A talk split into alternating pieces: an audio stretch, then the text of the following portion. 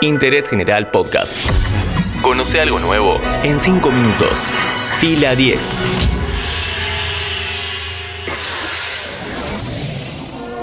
Bienvenidos y bienvenidas a un nuevo podcast original de interés general sobre cine y series. Se estrenó una nueva película de El Escuadrón Suicida. ¿Supera a la primera? ¿Qué es lo mejor de esta entrega? Mi nombre es Matías Daneri y te cuento todo esto y más en 5 minutos.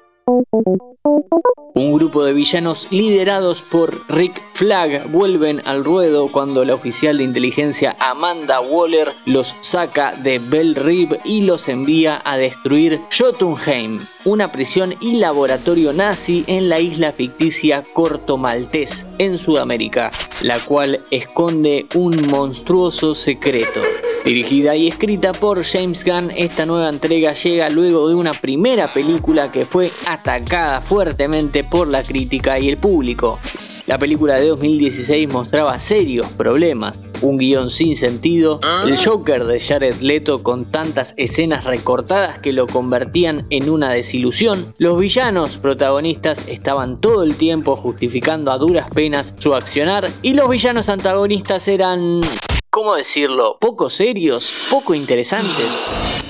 Ahora a los cines llegó un nuevo largometraje que no es un reinicio ni una secuela, Simplemente es una nueva historia siguiendo el hilo de su antecesora. Es mejor, innegablemente entretenida, The Suicide Squad es una propuesta un poco más violenta que la anterior, con escenas preciosas de gore y secuencias de acción que te hacen apretar los costados de la butaca, le alcanza para salvar la franquicia del desastre en donde había quedado. Solamente eso, nos conformamos con poco, ¿no?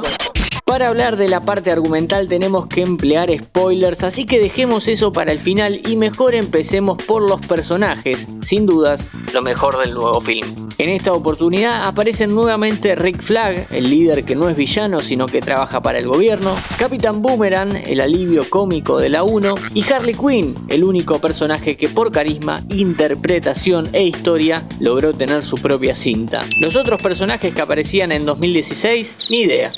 Detengámonos en Harley, interpretada por la talentosa y versátil Margot Robbie. Indudablemente en este film hay una involución en su arco narrativo. Como decía recién, la ex psiquiatra de Arkham fue protagonista de la película Birds of Prey, la cual lleva el subtítulo La fantástica emancipación de Harley Quinn. ¿Emancipada de qué? Más bien de quién. Harley logra valerse por sí misma y sale de la sombra de su ex, el Joker.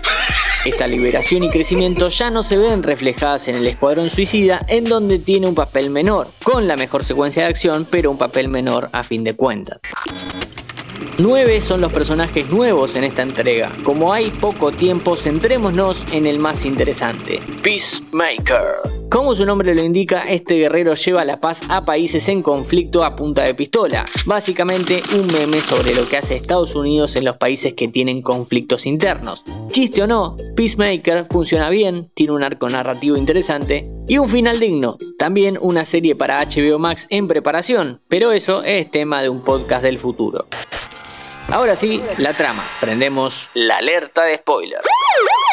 Si viste Los Indestructibles, la 1, el argumento es el mismo. Un grupo de mercenarios van a una isla sudamericana a frenar los planes de un malvado dictador. En este caso hay una estrella de mar alienígena gigante, cual si fuera un final boss de videojuego. Visualmente imponente, pero sin peso en la historia ni en el desenlace. Otro tema son las acciones de los personajes. En virtud de la comedia negra, el recurso es que todos sean o parezcan o se comporten tontamente. Una misión tan importante en manos de gente tan irresponsable, como mínimo es rara la decisión. Hay giros de heroísmo injustificados, un grupo de trabajadores que se rebelan ante la cabeza detrás de todo esto y no tienen consecuencias, en fin, un mal libreto para una película que es visualmente atractiva, divertida si tomamos las situaciones sueltas y con mucha fortaleza en el gore y la violencia. Es algo suicida. Bueno, ese es nuestro sello. Eso es The Suicide Squad y sobre ella hablamos hoy en 5 minutos.